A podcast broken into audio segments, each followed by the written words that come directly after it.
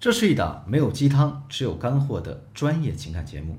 大家好，我是剑宇，欢迎收听《得到爱情》。不知道大家最近还好不好？有没有遇到一些棘手的情感问题呢？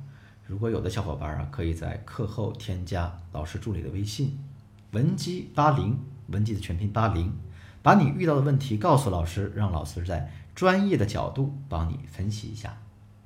上两节课当中呢，我们讲了男人不及时回复消息的几种情况和解决办法。哎呀，也不知道大家听进去多少。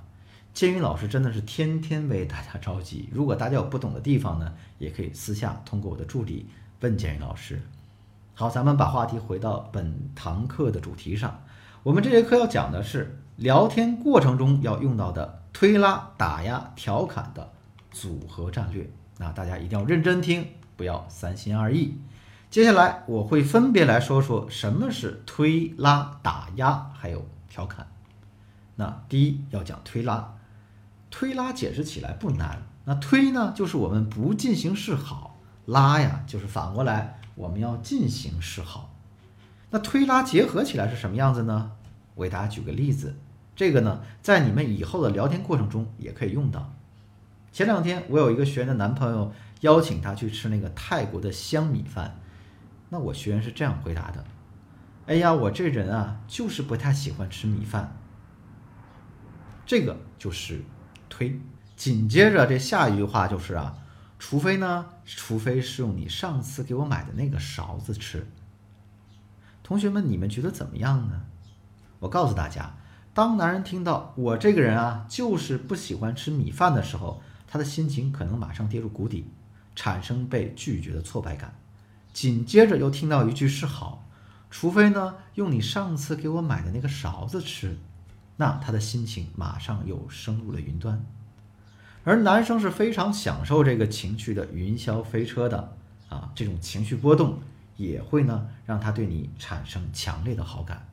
我再举个例子啊，比如说你男朋友这样说：“我们一起拍个照发到朋友圈，让大家都认认脸嘛？”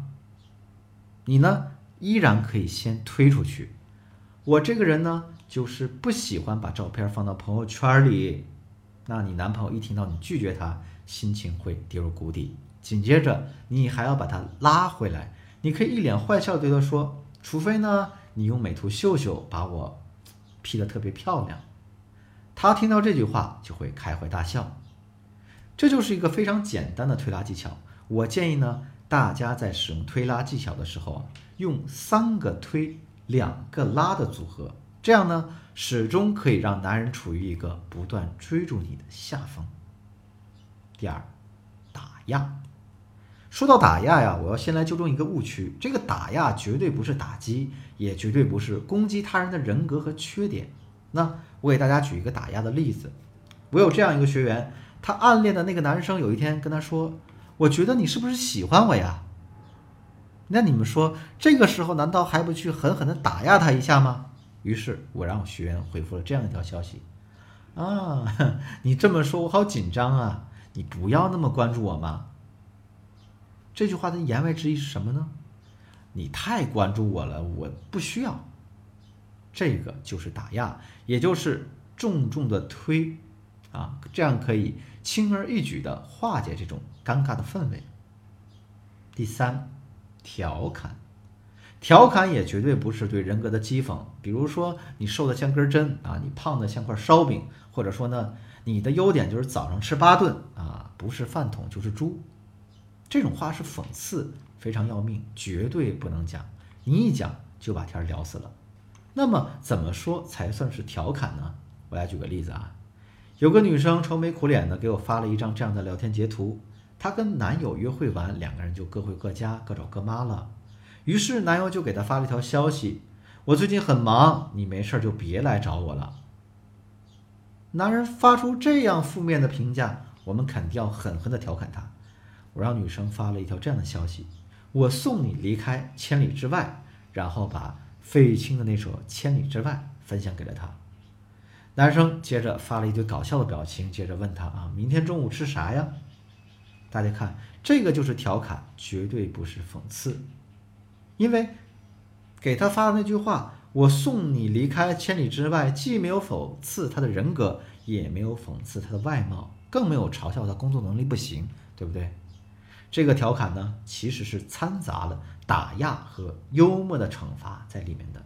那么推拉、打压、调侃这几个战略啊，你怎么组合顺手，你就怎么组合。好了，现在建议老师把推拉、打压、调侃组合战略给大家抖明白了啊，现在给大家憋了一个大招。这大招是什么呢？以上所有的话术，所有的原理，其实都是建立在没有需求感的基础上。你没有向他索要情绪价值，也没有向他索取金钱，更没有向他索求陪伴，这些通通都没有。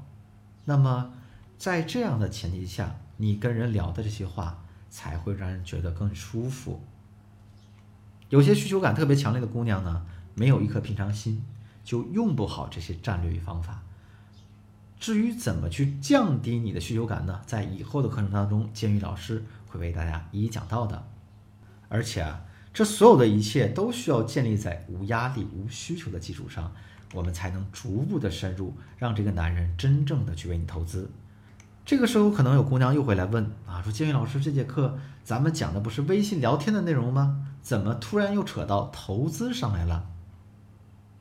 其实大家想一想，如果男人能做到微信上对你秒回不停，这不也是在引导他对你进行情感和时间的投入吗？大家要知道啊，只有大家不断的引导男人对你进行金钱、时间、情感三维一体的投资，你才能真正的牢牢拴住他。我们学话术也好，还是学习这些原理也好，最终的目的都是引导他为你继续投资。只不过这个投资呢，不仅仅是金钱这么简单。好了，今天的课程呢到这就结束了。在下两节课当中，我要讲的内容是微信聊天当中绝对不能踩的雷区，以及微信聊天中的禁忌。有需要的同学们呢，一定不要错过。如果你觉得建宇老师讲的课程很有帮助，也可以分享给你身边需要的朋友。如果你觉得你的问题很严重、很复杂啊，急需专业帮助，可以联系我助理的微信文姬八零，文姬的全拼八零，也就是。W E N J I 八零，把你的困惑告诉给我，我一定有问必答。好了，今天的节目就到这里，我是剑宇，我们下期再见。